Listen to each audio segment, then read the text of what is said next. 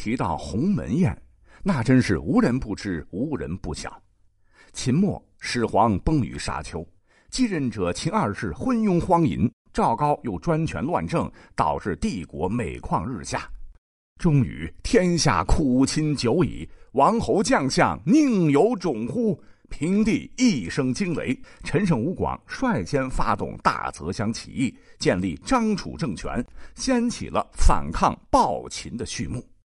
在此风暴当中，原泗水亭亭长刘邦亦于沛县起兵响应，称沛公。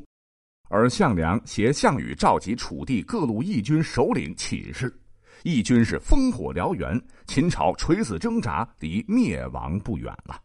当时名义上的盟主楚怀王约定说：“先入定关中者望之。”而刘邦当时是建成气候，便率军西征，先行北上收陈楚散卒，又一路攻取洛阳周边，得到了利益基为代表的地方豪强支持，转走武关道，哎，竟然损失较小的走了狗屎运，夺取了函谷关，是挥师关内，进至咸阳郊外，与蓝田大破秦军。因为此时主力正在和项羽死磕，秦王子婴无奈呀，被迫向刘邦投降。刘邦是先破秦都咸阳，秦朝灭亡。刘邦入城之后是尽除苛法，与关中父老约法三章，深得民心。而反观另一路欲攻取咸阳的项羽，因率军北上救赵，在巨鹿与秦军几十万主力大战。虽以少胜多，大破王离北方边军主力，最终逼得秦朝最后的名将章邯投降，自个儿也是声名大振，为诸侯上将军。但是呢，折损了进攻咸阳的宝贵时间。子婴最终是向刘邦献出国玺投降的。项羽哪里肯干呢？赶紧率诸军进入关内，命三军火速攻打咸阳。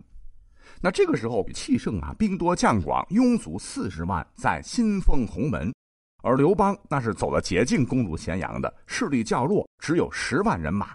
那此时决战一定是凶多吉少，于是就主动的退出了咸阳，罢上主军。当时谋士范增就劝告项羽说：“这个沛公啊，在崤山东时对钱财货物贪恋，喜爱美女。哦，现在进了关，不掠取财物。”不迷恋女色，都说明他的志向不在小处。咱们要赶快攻打，不要失去机会啊！而项羽呢，却犹豫不决。此时，项羽的叔父项伯吃里扒外啊，一向同刘侯张良交好，就连夜骑马跑到刘邦的军营，私下会见张良，和盘托出。张良呢，二话不说就把情况告诉刘邦。第二天早晨，刘邦呢，就使一百多人马跟从他，主动来见项羽。那到了鸿门，向项羽谢罪说：“哎呀，我和将军合力攻打秦国，将军在黄河以北作战，我呢在黄河以南作战。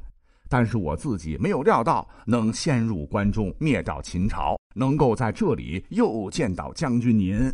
现在有小人谣言，使我和您发生误会，我呀主动来向您说明情况。”项羽听罢，只得说：“哪里的话，都是谣言，我怎么可能生气呢？”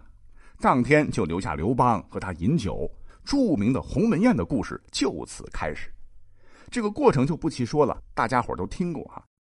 但是呢，很多听友每每看到这个故事的时候，都会不无感慨的说：“你说，如果当时项羽能听亚父范增之言，不要怀妇人之仁，立刻宰了刘邦。”项羽搞不好就能够成就一方霸业，不至于最终落得十面埋伏、四面楚歌、乌江自刎、被分尸的悲惨结局。对于这样一个普遍存在的说法吧，那我个人的结论就是：即使鸿门宴手起刀落，项庄呢宰了刘邦，那项羽的结局，我认为肯定也不怎么好，因为年轻气盛还不到三十的他，哪里是当皇帝的料嘞？第一个原因就是项羽啊，他原本是打着复辟楚国的旗号，尊原楚王为义帝，大江山，就相当于挟天子以令诸侯嘛。起初还真有点像后面的曹操。也因为项羽是楚将，所以呢，才有这么多的人能纷纷归附之，一同反抗暴秦。他们其实是看中了楚国的金字招牌，看中的是道义，站在了道德的最高点。可是项羽这个人之后做的事情。非常让人失望。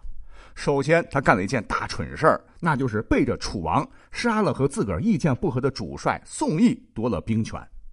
其实宋义他也不是一般人，被称作青子冠军，这称呼可不是人人都能得到的啊！这么一等一的人才，就这么稀里糊涂的见了阎王。在古代，项羽这种行为，随随便便的把楚王任命的三军统帅给杀了，这就是欺君罔上，大逆不道。再后来，项羽就干的有点太龌龊了哈。破秦之后，自封为王，赶快呢尊原楚王为义帝，结果可怜的楚王彻底沦为了傀儡。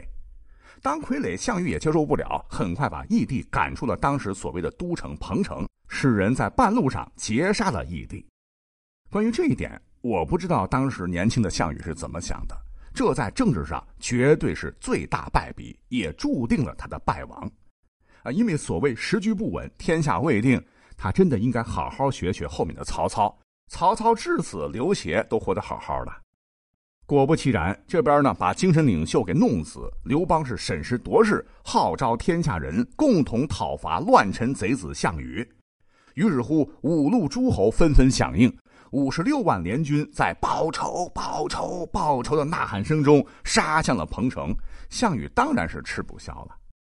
外加项羽灭了秦之后啊，自己觉得功劳最大，就封自个儿为七楚霸王。这名字听得挺响亮，但却罔顾群雄四起、江山未定的时期，迫不及待的大搞以自己核心利益为原则的分封制，是大大激化了各路诸侯和项羽的矛盾。就连项羽非常器重的九江王英布，看到项羽和别的诸侯打来打去，也是隔岸观火，幸灾乐祸。而项羽只能为他的愚蠢买单。还有一点呢，就是项羽他本人杀戮非常重。我们可以根据司马迁《史记·项羽本纪》的记载来看，这里边有些字哈，什么屠、烹、烧、坑，都是非常残暴至极的杀人方式，都是出自于对项羽的描述。白起当年坑杀四十万赵军将士，被骂作人屠，这个项羽毫不逊色，直接坑杀了二十万秦军主力。说他人屠也一点不为过，哎，这也就是为何垓下之战将项羽逼到绝境的汉军当中，有非常多的都是秦军的原因。所以呢，我们回到开头的假设，那结论就是，即使鸿门宴上项羽杀了刘邦，一定还会有其他诸侯是取而代之。而项羽因为自身的性格问题，再加上他战略上是个弱智，所以注定是难逃一死。